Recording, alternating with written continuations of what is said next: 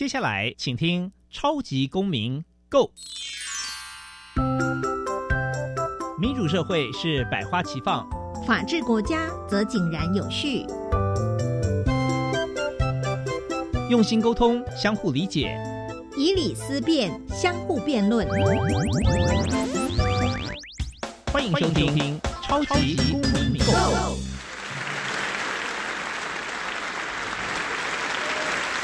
各位听众朋友，大家好，欢迎再次收听《超级公民购》。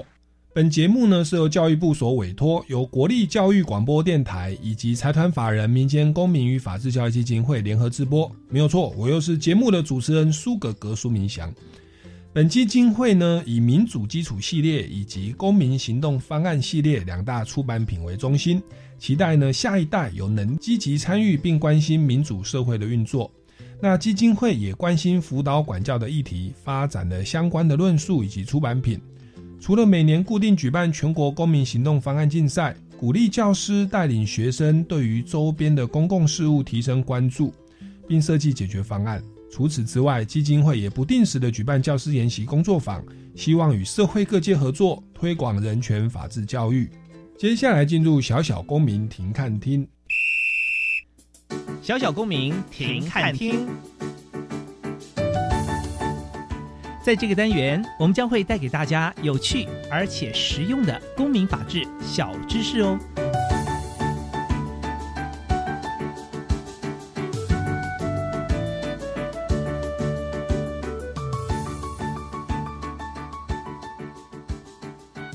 国少泌尿科学教育基金会的英文名称，第一个字为 Go South。除了取其英文的谐音之外，因为台湾医学及工卫的发展向来北重南轻，该基金会虽设立于新北市，也寄望向中南部提供医学以及工卫薪资。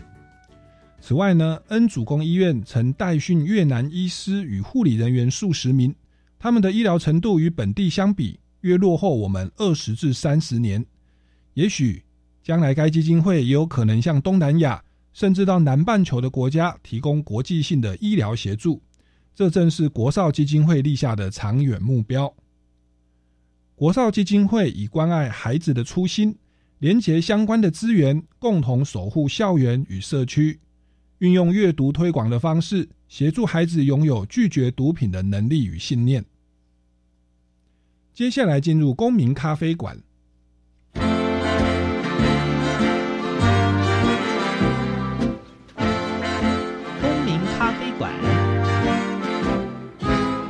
倒杯咖啡，跟我们一起在公民咖啡馆分享近期最具代表性的公民时事。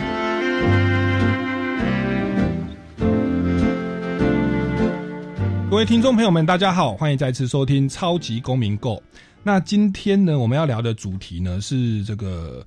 我觉得算是对于社会的公益以及国民的健康哦，非常有相关的一个主题哦。那我们邀请到的这个团体呢，是一一一年。教育部所颁发的全国反毒有功团体的得奖团体哦，就是国少泌尿科学教育基金会的这个秘书长徐长英秘书长来到我们节目的现场，掌声欢迎徐秘书长。各位听众朋友，还有主持人，大家好。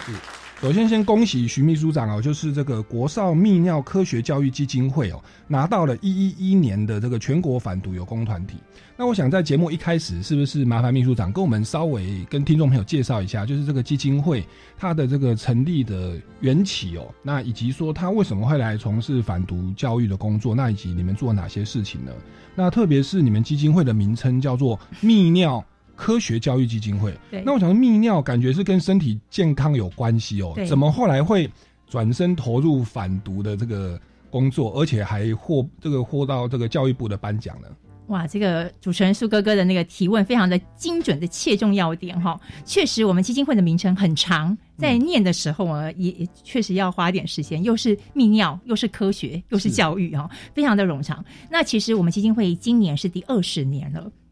那在以前我们刚开始成立基金会的时候，是为了一群呃患有脊柱裂的病友而服务的。嗯哼，脊柱裂呃，我想大家应该也都没有听过嘛。你想想，在二十年前，我们的网络可不像我们现在这么发达，就搜寻的时候是看不到脊柱裂是什么的。即便你从事医生，可能一辈子都没有办法接触到这样的客人啊、病人。那脊柱裂就是他呃。在产检的时候也检查不出来，嗯，但是他在成长的过程当中，他始终都有泌尿的问题，那他都要使用一种东西叫做自助式导尿管。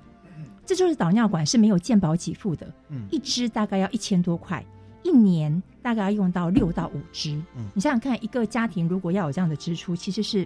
非常有算是一点点负担啊。而且有这样的家庭的孩子，几乎是有一个家长就必须要全心全力投入去照顾他。所以当时我们基金会的董事们有很多是泌尿科的医生嘛，我们就想说，那我们就透过基金会的力量，然后来帮助这样的一群人。嗯哼，对，这个是基金会一开始在二十年前成立的宗旨。是对，那慢慢的，刚才主持人提问说，那为什么要接触到反毒这一块？对，呃，因为我们做了八届的大学生创意卫教的宣导，嗯，你看也是因为是一群泌尿科医生组成的关系嘛，我们就希望说，呃，很多卫教的观念，像是反霸凌啊，然后呃预艾滋预防啦、都可以用一个比较活泼、有创意的宣导方式，不要是由医生去讲，其实他比较专业，而且相对对一般人来讲，他比较枯燥乏味。嗯。所以就鼓励大学生运用它，而且不同不限科系，你不一定要跟医学相关的，那就是任何科系的人都可以发挥他的创意去做卫教的宣导。那做了几年，哎，还觉得呃有一些成效。那当时新北市卫生局就跟我们的呃执行董事杨旭娣医生，他现在也是台北慈济的副院长，嗯就说：哎，那贵基金会做反艾滋预防这么的，哎有创意也有成效。那现在目前就是 K 他命泛滥，那基金会可不可以在这个部分也多少能够有所着力？那在当时，呃，二零一五年，等于是我刚刚刚接触这个基金会，那跟董事们就讨论啦。那想想看，我们要用什么创意的方式来做反毒宣导？我们才一脚踏入这个反毒宣导的领域。OK，对。那其实你们的名称是泌尿科学教育基金会，对。那其实这个也从事教育啦，那你到校园去推广。那当然说这种卫教啦，以及校园东西，就可能呃与学生相关的，你们都会去去开始做一些宣导。，对，一开始我们也真的也是像小白兔一样啊，我们总是我们对这个东西也不是这么的熟悉，因为大部分的组成分子董事们呢还是以医生为主嘛，嗯。医生的专业当然还是看病。好，那他们是等于是自己有一份能力，也有一份善心，愿意为社会多做一些事情。嗯那刚好，呃，我在二零一五年的时候进入到基金会，我的本科系是学戏剧的，哦，所以我们一开始呢，我们就想说，那这样子好了，我们来赞助剧团，然后让剧团呢、去演跟呃反毒议题相关的呃节目好了。那我们的董事们是一群很认真的，他们想说，哎、我们总是不能够花钱，然后让人家演一个我们不晓得演是什么东西的。然后所以呃，我们就召集了我们赞助的剧团。还邀请导演、编剧、演员一起来上课。我们找了泌尿科医生，还有精神科的医生来帮他们上专业的课程，嗯然后去让他们写出来的剧本能够符合我们呃，至少在医疗专业上面不要偏颇。嗯，对，因为很多人只是呃，可能在艺术创意上面很有专业，可是他不见得有医学的背景，所以我们想说，能把那个比较生硬的医疗的东西，透过比较有趣活泼的戏剧演出去做表现。那每一次呃的表演，我们大概都会，我们人一定会到，而且为了要确定我们呃演出这样宣传不是热闹一场，我们还做了会后的那个问卷调查。嗯，那我们自己就会自己检讨嘛，我们说这样的效果到底有没有效？因为一场哦，那个演出不便宜，嗯，最少最少都三万五。哦因因为你看你要演员好，然后还要灯光音响，你可不是人去讲讲话就行了，你总是要有一些哇，你们还有灯光音响一，定要，不然你你会很枯燥啊，孩子也不喜欢。对对，所以你看一场的呃那个成本是这么大，那可是真正孩子们，你不能说他没有效，可是他就是只有一次性而已，嗯就是欢乐完然后就结束了，我们没有办法跟他长建立长期的影响跟关系。嗯那在当下，孩子们都说，嗯、你们会不会吸毒啊？孩子们都说不会。那当然，我们听了很开心。嗯可是因为呃，我刚刚说呃，基金会成立的目的，当然就是为了能够做对社会有效益的事情嘛，也不是为了要向上呃去执行任何的 KPI，因为我们、我们基金会不隶属于呃宗教财团或者是。企业那确实就是一群有心人所组成的，那当然就是一定要做有价值真的事情，就不是说为了要符合某种企业的 KPI 呀、了解。哈去做这样子，嗯。所以我们就讲说，哎、那我们是不是这个东西花了钱值不值得？我们总是会内部讨论嘛。嗯那后来我们发现说，哎、有一个方法，也许可以建立更长期稳定的宣传方式，是就慢慢走到呃我们现在热毒剧毒、反毒预防教育的这一段。是，所以一开始是从事用戏剧的方式来对来进行反毒，但是它是一次性的。对，之后的一些跟进的方式哦，是是有什么？你可以再跟我们再说明一下。你说可以通过阅读的方式来跟反毒来做结合，是。对哎，先问问看主持人是，你觉得阅读跟反毒有关吗？就是有谐音是有关，对。然后再来就是，其实如果以学生的角度，我我我现在直觉啦，嗯嗯他们是不是比较喜欢具体的东西？就是说，哎，真的看到毒品啦、哎、真的看到哪个明星来说他怎么反毒啦，对对那或者是真的看到一些戏剧的效果。那如果单纯从文字上面去阅读的话，我我的直觉是小朋友会不会他的吸收力会比较不好呢？这个部分你们是如何去面对跟克服跟哎？这个问题我为什么会问主持人？原因是因为我们在我们内部董事群里面也曾经产生过一个一段同样的。激辩，对对对对对，呃，应该是说我们就是属于民间的基金会，对。然后是隶属在新北市，是属于地区型的基金会。那当时我们就想说，我们一个民间团体要怎么样来协助政府在做反毒预防宣传？因为政府也做这件事情费了很多的心思跟钱。对。那民间团体当然不可能去取代政府嘛，我们只能够站在一个协助去补资源不足的部分。所以当时我们非常的呃热情，也积极的主动打电话给新北市教育局。嗯那在教育局当中，负责做校园反毒宣传的叫做校安会。校安室、嗯就是他专门就是有一群教官啊，然后呃去做反毒的宣导，嗯所以其实，在学校里头会去校园里面做宣导的，不外乎就是警察、好、教官，嗯然后或者是请的一些那个少保官。对，那所以我们当时就主动打电话去给教育局说：“哎，你好，我们是某某基金会啊，我们隶属于这新北市，那我们想要做跟反毒宣导有关的呃活动哈，那呃看看政府这边可以有什么需要我们这边做配合的。哎，真的是、后来想想，当时真的是蛮有勇气的。那当时可是你也知道，在公部门里头嘛，总是会哎，通常不认识你是谁，嗯你通常都会先婉拒。嗯对不对？因为每个基金会都说自己是做善事嘛，嗯那可是它背后代表的是什么样的力量，其实都不知道。那对于公务人员来讲，他一定要先做那个预防点嘛。对对，那所以慢慢的，我们经过几次沟通，那也非常感谢当时的教育局的承办人员，他很有耐心的听我说嗯我们想怎么做。那他也尝试，甚至给我们建议说，哎，刚好呃新北市教育局跟某个呃协会有合作，然后去培训一群志工，然后在五寮的一个山上去训练他们的志工，透过读小说，而且是青少年小说的方式嗯去做宣传。那当时，哎，我听完之后，就像我刚才问主持人的，我想说，哎，这个阅读跟反读能够勾上关系吗？嗯而且现在小朋友都不爱读书啊，嗯那通常划手机都划的比较有兴趣，你还说青少年小说文字量很多的，对还没有绘本，那小朋友会有兴趣吗？是那我就说，那你能不能开放一个名额，让我去听听看这老师怎么说？嗯哎，听完之后，我真的觉得，哎，这才是真正的反读教育的真实意义。是因为刚刚呃苏哥哥说的，如果说看到具象的东西，或者是名人代言，它确实是有一个光环效应，会让大家说哦这个东西是不好的。可是当我们真的孩子遇到了诱惑，那他会告诉你说吃一下没有关系啊，而且通常会讲这种话的人，一定是你身边你信任的人。这个时候你怎么样跟毒品说不？只有当下的你自己知道。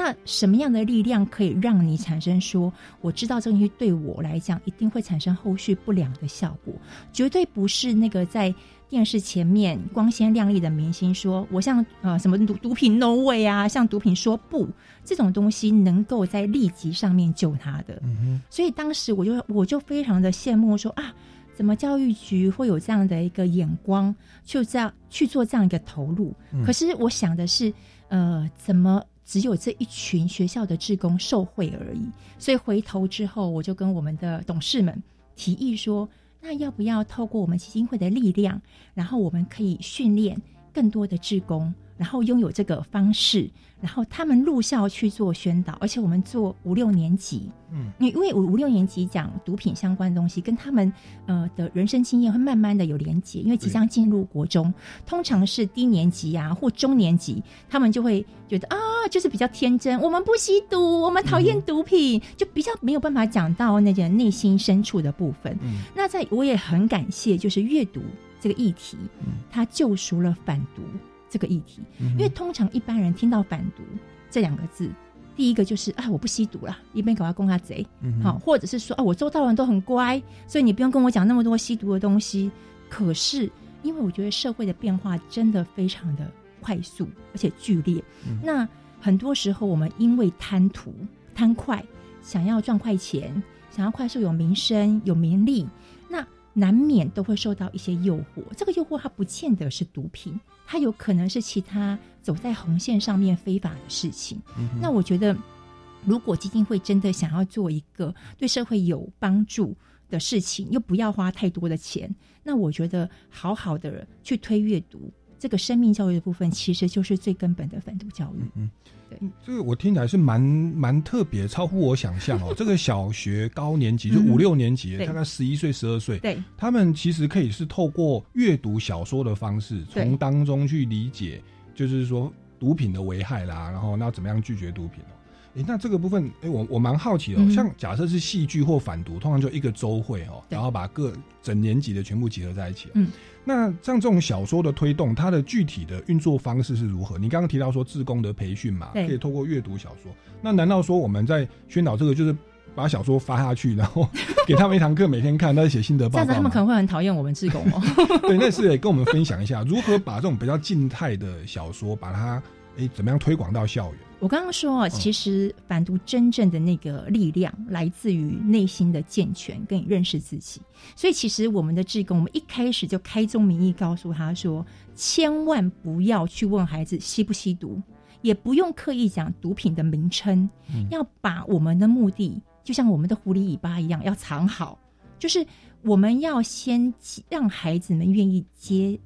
接近我们，嗯，然后去说他心里面可能不会对家长或者是对老师所说的部分，因为现在的资讯非常的丰富，孩子们用手机，其实他们的资讯量收集都超过我们大人的想象。我们认为他不应该知道的东西，他早就知道的比我们更深入。对，所以其实为什么刚刚说青少年小说这个部分？因为青少年小说讲的全部都是跟青少年相关的生活，可能可以谈离婚、单亲的议题，因为四个人当中现在很多都是单亲，嗯那他可能也不晓得怎么去跟自己或他的父母亲或他同学去聊这些事情。嗯那还有一些就是同才霸凌的问题，嗯还有同才之间、朋友之间友情的关系，什么样才叫做真实的友情？那我觉得，嗯、因为现在的父母亲其实也都非常的忙碌，每天回到家里，可能跟孩子们对话的内容，通常都是今天考试考几分，赶快去洗澡，赶快去刷牙睡觉。好，他不会去谈更深入孩子们的情感需求。那老师也不能够怪他，因为他每天要教的进度真的是有够多，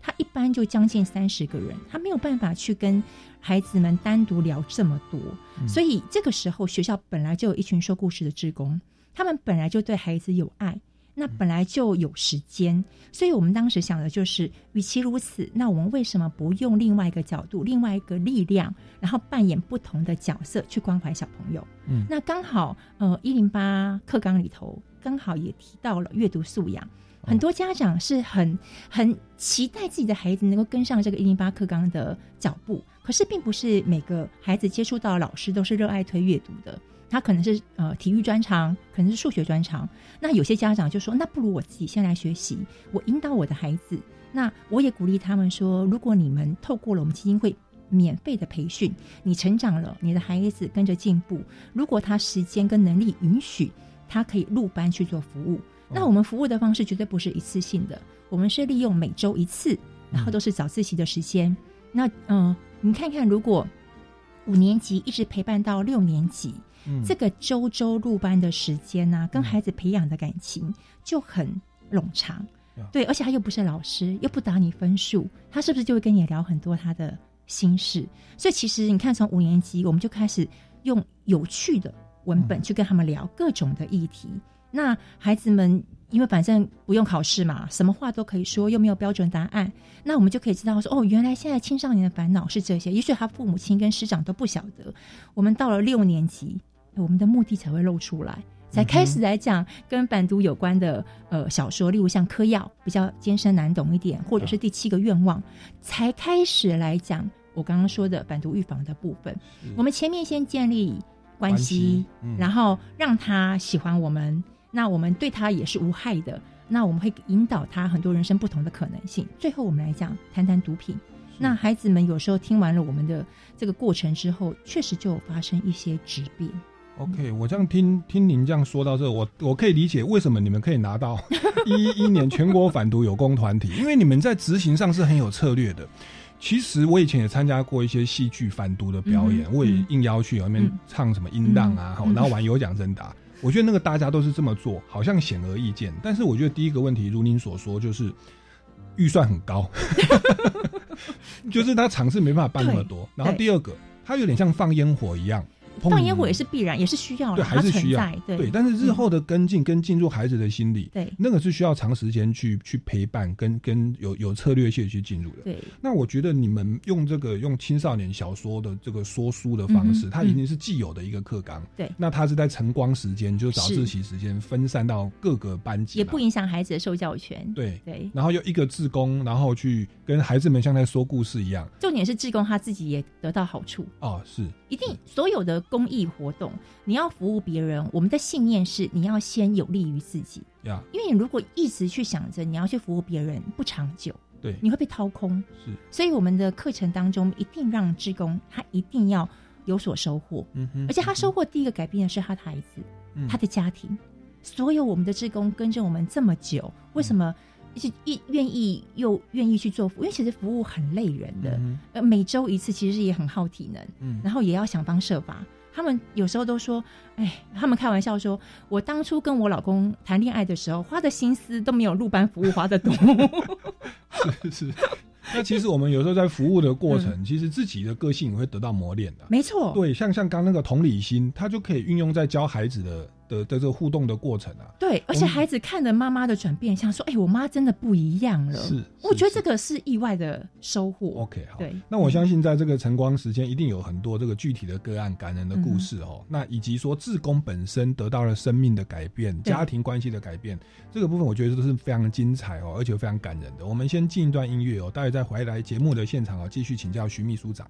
那我们这段音乐呢，要播放的是这个一位歌手台正宵哦，他这个鼓励我们的全国的民众，在面对疫情的时候，虽然未来非常的不安定哦，压力很大，茫然哦，但是呢，我们心中要抱着希望哦，那个继续的往前行哦。那带来这首歌就叫做《仰望》。那这个台正宵他也邀集了九位歌手，包含入围金曲奖的蔡家珍哦，超级偶像的冠军张云京、艾辰哦，还有苏格格我哦，没有我不是冠军啊，我就第八名哦。然后还有其他的这个一些歌手，像何芳啊、哦苏雅、胡一芬哦、杨倩石哦等等等哦。那我们一起来欣赏这首歌《仰望》，鼓励大家在疫情当中抱着希望，坚定的走下去。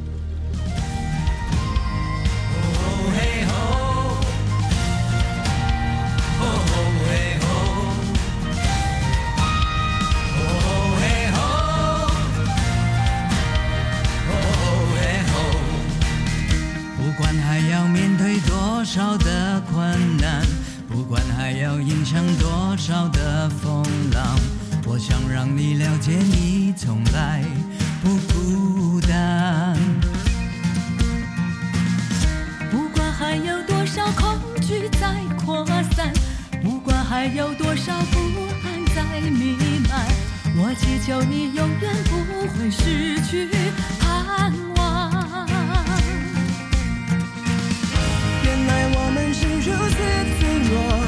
像容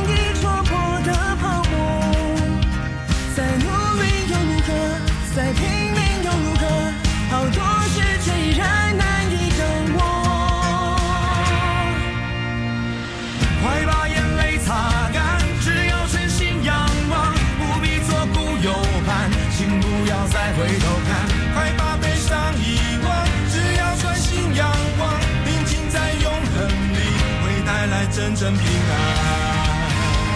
永恒里会带来真正平安。哦嘿吼，哦嘿吼，哦嘿吼，哦嘿吼。有你同在，我就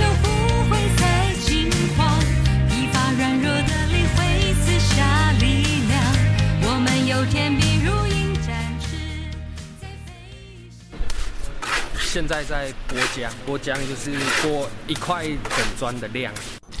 让它炸一下，然后要确保它每个面都有在油里面。继职教育让人有无限可能，他们都说。即使让我翻转人生。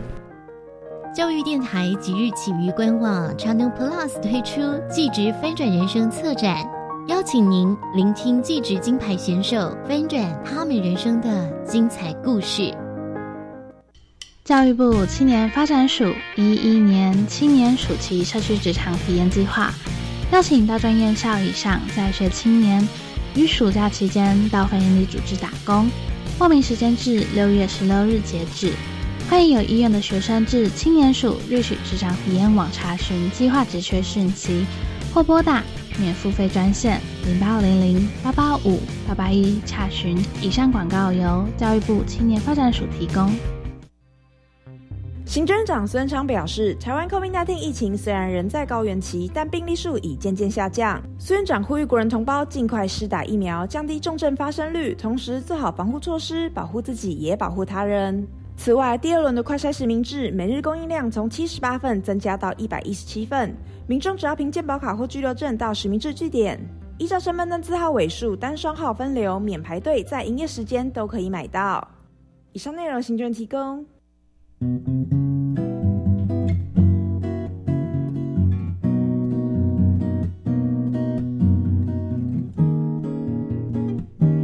我是苏命苏米恩，你现在收听的是教育电台。哦，朋友们，就爱教育电台。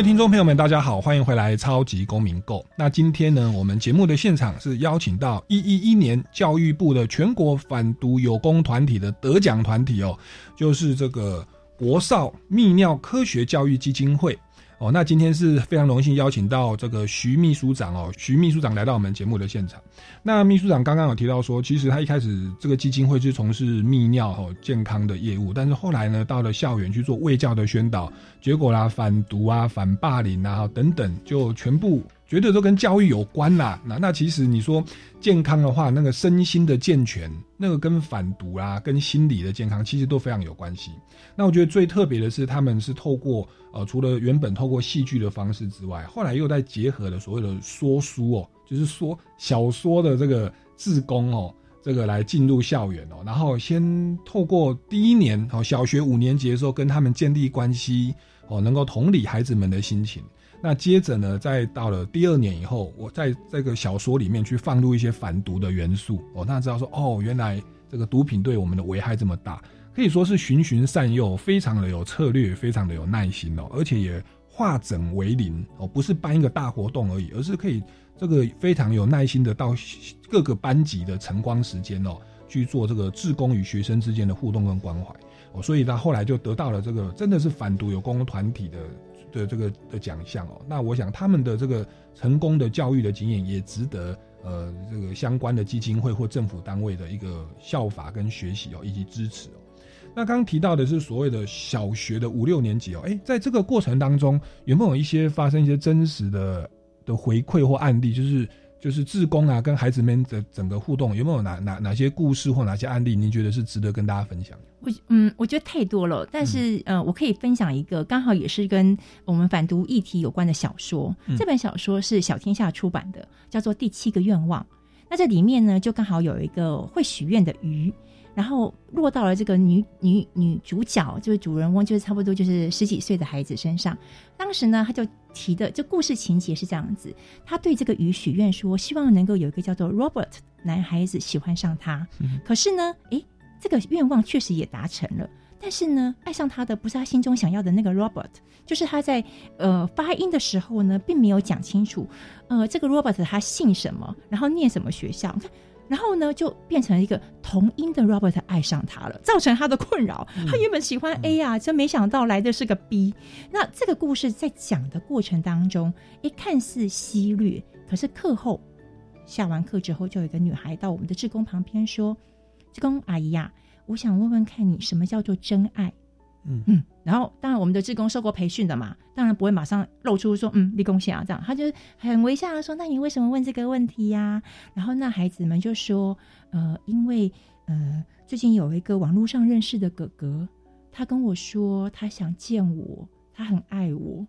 那我们的志工也不能够马上就跟他讲说，哦，你这样子危险哦，哦，那是如果一旦这样的话，就会把孩子往外推了。嗯那通常我们的志工因为受过我们一连串的这训练培训，他们知道说，真的要保护孩子，必须要让孩子们先对自己产生信任，所以他因为这样的一连串时候，他才慢慢理解说，哦，原来这个孩子，呃，父母亲很忙，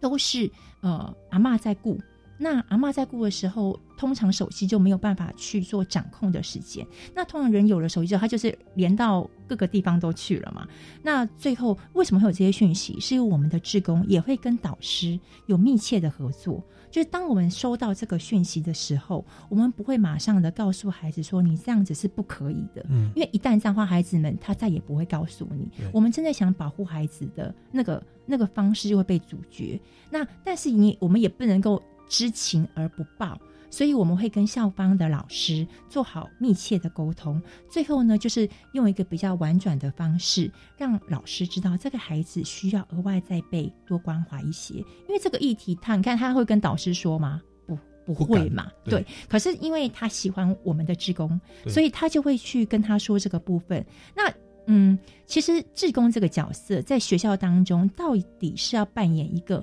呃协助老师，还是另外造就是非的人？其实这个界限掌握就非常重要。所以在我们的志工培训里头啊，爱心是最大前提，可是要用对方法。嗯对，我们就要很清楚地说，我们终究是一个辅助的角色，不能够跨越志工的分际。的不能说哦，好，这件事情我不会告诉于老师，那我就会呃私下解决。那最后嗯出了事情，最后我们的志工也无力承担啊。所以在这些一连串的志工的培训当中，我们都会很清楚的让有爱心的志工清楚怎么样有智慧的去解决这些保护孩子的这一端。嗯虽然你看我们所有的呃服务一开始都是为了要做反毒预防宣导，可是其实我们始终都是用关爱守护的心去预防每一个可能不好的状况发生，嗯已经不只是做毒品预防了。那其实最后我们反到最后，我们都说真正的毒品啊，其实只是外显于在外的有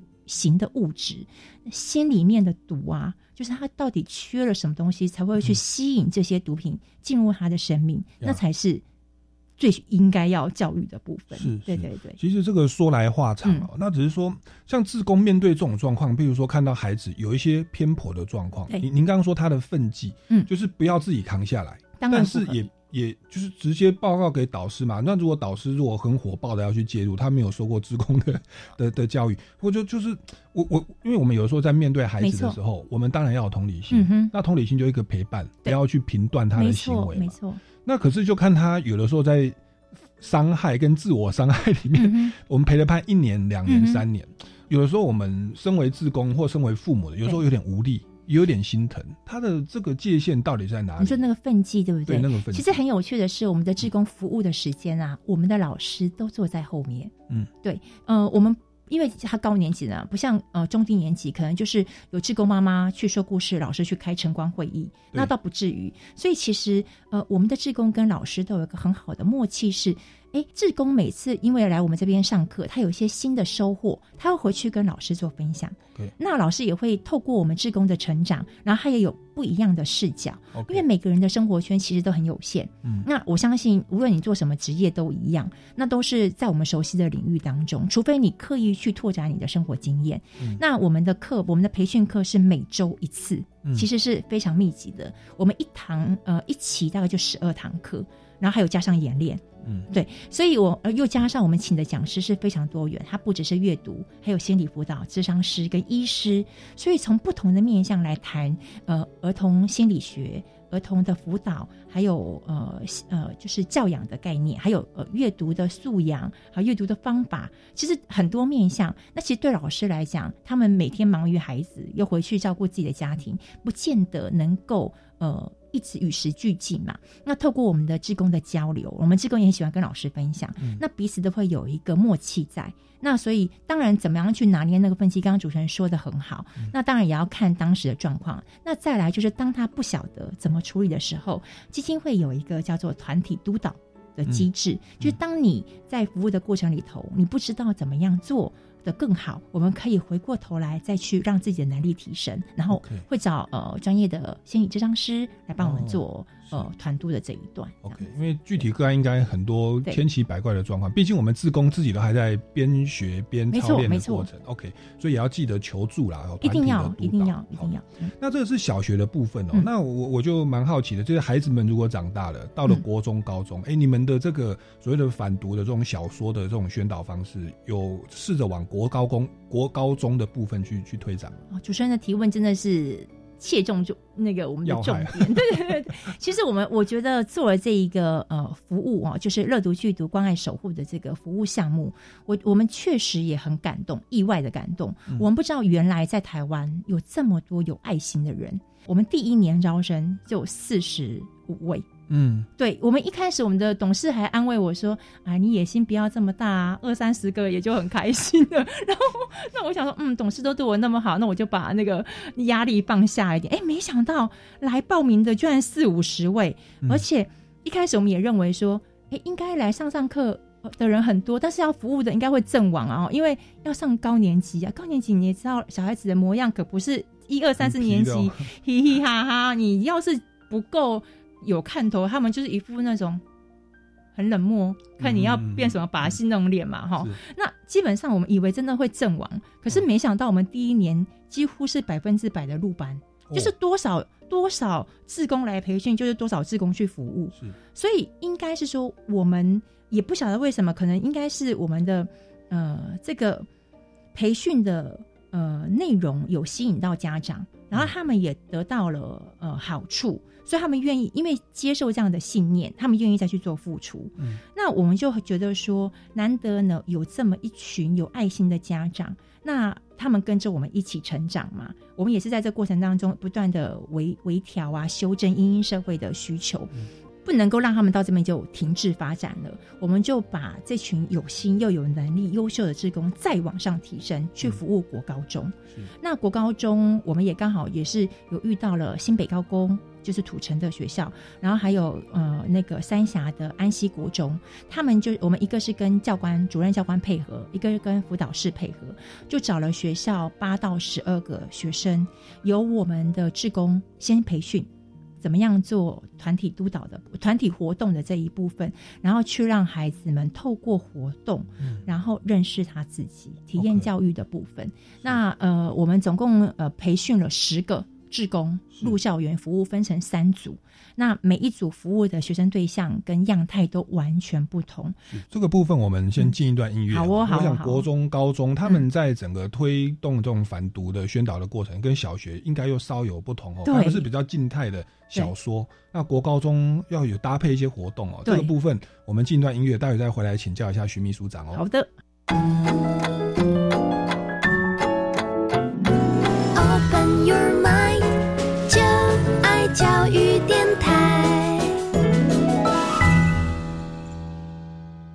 各位听众朋友们，大家好，欢迎回来《超级公民购》。那今天呢，邀请到的就是我们的一一一年教育部全国反毒有功团体的得奖单位哦，就是国少泌尿科学教育基金会的这个徐秘书长来到我们节目的现场。那刚刚他跟我们提到说，他们初期在二零一五年开始哦，就是透过青少年的小说的方式跟自工培训的方式，在小学的高年级哦。五年级、六年级这边来进行反毒的一些宣导，那后来呢，也这个在近期也慢慢的到国中跟高中哦，但是他的这个宣导的方式是不是跟小学有一些不同？对，这个当然一定要改变，一定要改变一下。国高中生当然还是掌握性比较比较高，嗯对。那到了国高中生要用另外一个方式。那我刚刚说了，因为我们做乐读剧读这个活动，真的是很讶异，台湾有这么多有爱心而且素质非常好的志工。那我们想着说，我们与其呃让他们只停留在这边，不如让他们能力再往上。进一层，然后可以去服务到更多的孩子。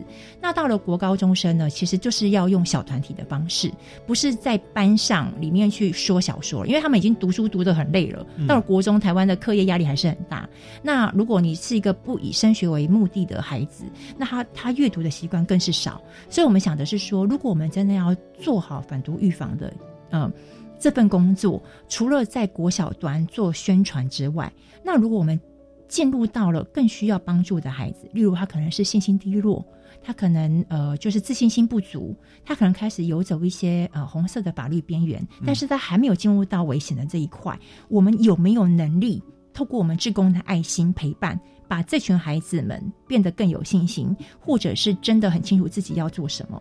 所以呢，我们在呃去年疫情开始的时候，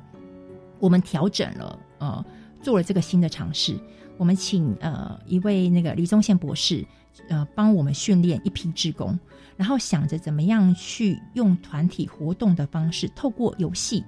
体验，然后我们的志工，因为我刚刚说了，他们都是长期说故事的高手，其实他们对人是非常敏锐的。那孩子们一旦有任何的言语的抒发，他们很能够循线去抓那个重点。那我们的志工其实有一大的特点是，他们很有那种母爱，因为大部分是女性居多，然后有包容跟温暖度，再加上不批评，嗯再加上他们的角色又不是老师，所以不要求、不期待，那自然而然就会对我们有多一些些不设防的呃心情。呀那我们是不是因为这样的角色，我们就比较有机会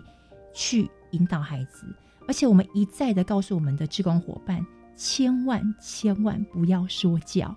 因为一旦、一旦说教，这群人就会觉得，那你跟我的师长好、有何不同？又把心封闭了。对，所以我觉得，我我我们也很讶异，没想到这些素人，好没有经过辅导基础的，没有受过呃心理智商培训的志工，嗯可以有这么出色的表现。那我觉得，呃，我自己也会反复的问说，哎，为什么他们可以做到这些？其实我觉得这最大的目嗯差异是心中的信念跟价值观。他们认为，第一个他们有爱心，愿意付出，然后他们想的是我怎么样去接近孩子。那另外一种，可能他可能受了很多专业，可是他是以这个专业变成是一个职业的时候，难免会有一些盲点在。对，那我觉得专业的人，我们不能否定他嘛，因为确实他也需要存在着。可是，呃，我们这一群介在非专业跟专业之间，然后经过了培训，嗯然后因为有满满的爱跟不期待的付出，那给孩子们另外一种疏通的管道。其实，在这个服务的过程当中啊，对我们的志工挑战非常非常大，因为孩子们会不出席，对孩子们会给你耍赖，可不像我们国小生是坐在教室里面乖乖听讲的。可是我们的志工的自我内在素质很强，嗯他们不断的转换调整，甚至我们有些志工是老师退休，难免还是有老师的气息，你知道吗？嗯哎、这群孩子们讲话是很直接的。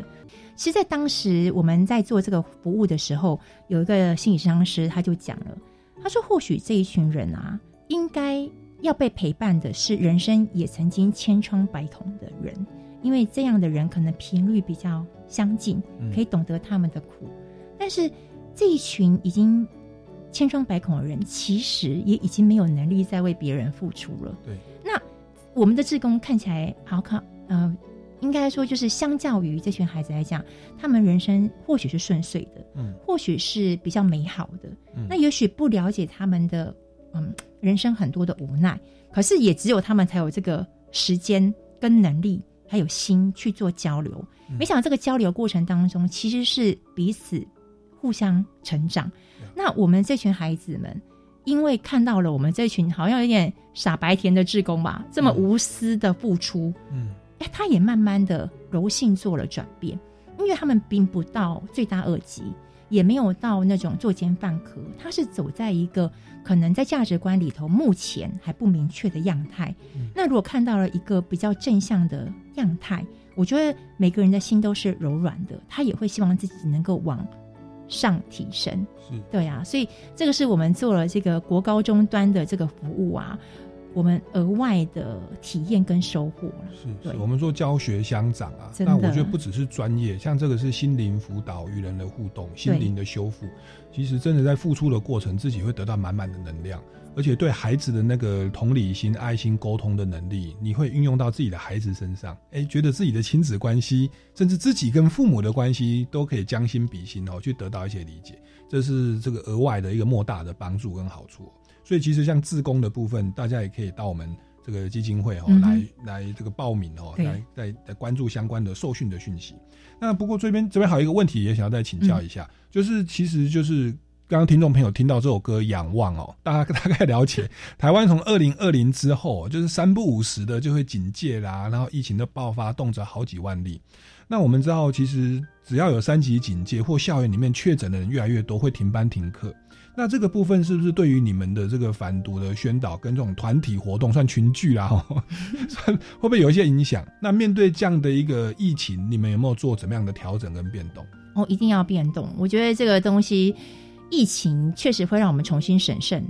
我们到底执行的东西有没有价值，嗯然后是不是要改变方式去做运作。那当然，我们一开始认为能够入班宣导是最棒的，因为你第一个是志工自己成长，然后有一个舞台可以发挥，然后又可以扩展更多的孩子。可是，呃，我们也要清楚，在教育单位当中，志工是多的，老师是主体。那其实一定以孩子的受教权为主嘛，所有额外学习的东西，他在疫情的阶段，他都可以暂时不需要。嗯，所以我们也思考着说，那怎么样可以让呃家长可以能够持续的学习，然后孩子们也有机会呃听到不一样的嗯教育以外的资源。所以呢，我们现在开始录制 podcast。嗯就是能够把一本好书，你刚刚说我们是推广青少年小说嘛？那其实出版社出的书都是好书，但是茫茫书海当中，到底怎么样去选书？然后也如果也没有人介绍的时候，大概也没有那个动机。所以呢，我们想说，既然无法入班，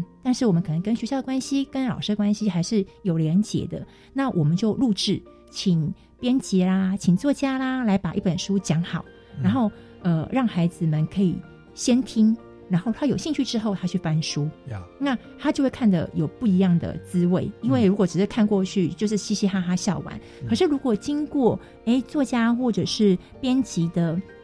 引导，看书的角度跟观点就会不一样。那我想这个就可以取代我们没有办法入班的状况。那再来是，如果这个一旦东西录制好了以后，它就变成是一个很重要的资料库，它可以长期一直传。那毕竟北部的资源还是相较于中南部是比较多的，那我们的职工也不可能一直到中南部去服务嘛。那如果可以的话，那我们就可以把我们录制的一些好书集结，我们可以自行购买，然后送给呃有辅导青少年的一些机构。那机构里头，我想现在孩子用手机都是非常平常的事情。那与其看一些嗯。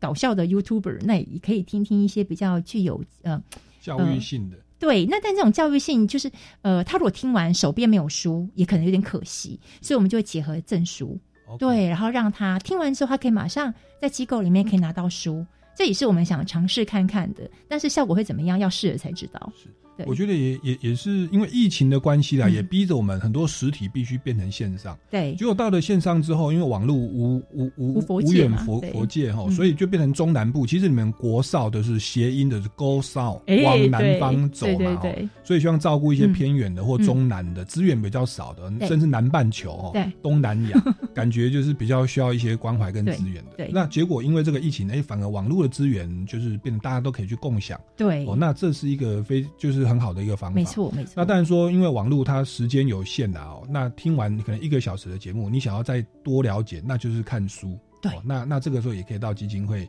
这个国国少泌尿科学教育基金会对来这个寻索取相关的资源。我们我们大概会用选几个机构先去做证书是，对，就是有需要的我们才，因为其实现在书说实在也不贵，嗯那重点是有没有人翻才是重点啊。呀好书要有人看啊，对那好书还要有人推荐是，他才会愿意去翻，所以我们就尽量做这个媒合的角色这样子。而且就是 pa podcast 的，就是一个有点像我们电台这样，只是我们对电台是用收音机。对当然我们也会存电子档在国立教育广播电台。是 OK，那那个 podcast 是等于是另外一个这个收音的平台，有点像 YouTube。对 YouTube 是影像，哦其实，在这个时代，真的想要学习什么东西，对其实你上网 Google 关键字太多了对。可是重点是那个你与他们的连接，嗯他可能认识了你，知道你这个资源，他就会想用。嗯因为呃，因为人要主动，还是有一点需要刺激嘛。那我们就可以把那个录班宣导的时间，然后用用在这个宣传上面。我们可以试试看，也许可以打到不同族群的人，也有机会这样子。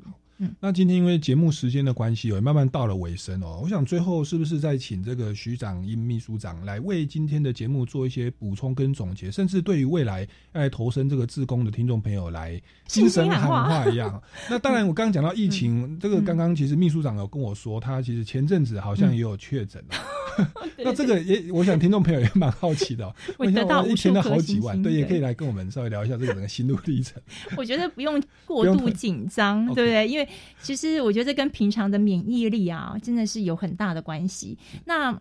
呃，因为我们可能就是中年人嘛，体力还算是强健，所以确诊完之后，可能真的是不舒服两天，嗯可之后就就好了。它就像就好了它就像是一般的流行感冒。OK，对，所以呃，应该我们也不用过度的呃担心担心，但是戴好口罩跟勤洗手是一定必要的。是的但是呃，以现在政府的政策就是与病毒共存嘛，那我们就只能做好这个相关准备，家里的常备药还是要准备好，该戴的口罩、该洗的手还是要照做。嗯那如果真的确诊了，那就是把药吃了，多休息，那就暂时不要跟人家见面就好了。是，所以平常自己自体的免疫力要去维持啦。对，那我觉得这个东西其实就跟读书也是一样的，嗯就是你有为什么要读书？就是你在储备你未来的能力。嗯而、这个能力可能不见得就是读书呃功课上面的成绩的，就你对于人生的很多养分，你提早做准备。对，那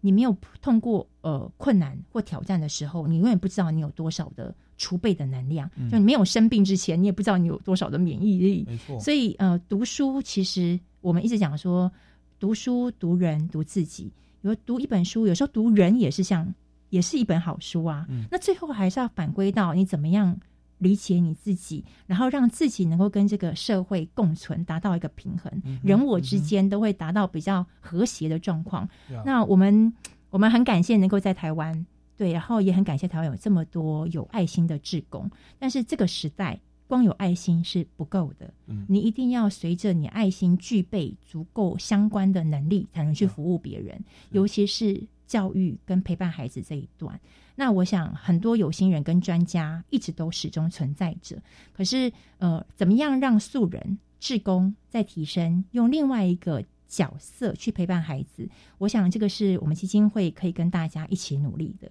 我们的课程都是免费的，欢迎您来报名。对，徐秘徐秘书长谈到一个很棒的观念的，就是慈悲哈与智慧哈要悲智双运。我们有爱心吼，也要有策略。一定要。那也谈到这个说防疫观念，平常要有身体的自体免疫力。其实，在我们担任志工的过程，在在做这些呃与孩子们互动的过程，其实就在提升我们的心理的免疫力。太棒了！当我们面对家庭的冲突、家人的关系、夫妻的关系，然后工作的压力哦，面对这些挫折，其实我们心里有一个好的免疫力，一个同理心，一个内心健全的状态，其实可以面对生活周遭任何的状况。那其实也是反毒的治本之道哦。其实我找不到出口，我才用毒品来让自己快乐吧。没错。但是我们如果有好的免疫力，其实我们就不会走到那一步。没错，就是你的架构是完整的，无论是亲情、友情、爱情啊，都是有有一个架构的，就比较不会掉掉入到那个吸毒的圈圈里。是，嗯。那今天非常感谢这个国少泌尿科学教育基金会的徐长英秘书长来到我们节目现场哦，分享这么多的这个宝贵的。知识与经验跟资源哦，那各位听众朋友，如果有心来投注在这个自工反毒自工的行列，也欢迎到国少泌尿科学教育基金会来寻求相关的资源哦。那我们今天超级公民购到这边告一段落，各位听众朋友，如果还有任何的建议或疑问，也欢迎到脸书粉丝专业超级公民购来留言。那我们下个礼拜六下午三点零五分空中再见，拜拜。谢谢苏哥哥，谢谢大家。学习思辨的智慧，散播正义的种子。超级公民购是由教育部学生事务及特殊教育司委托国立教育广播电台与财团法人民间公民与法制教育基金会共同制作。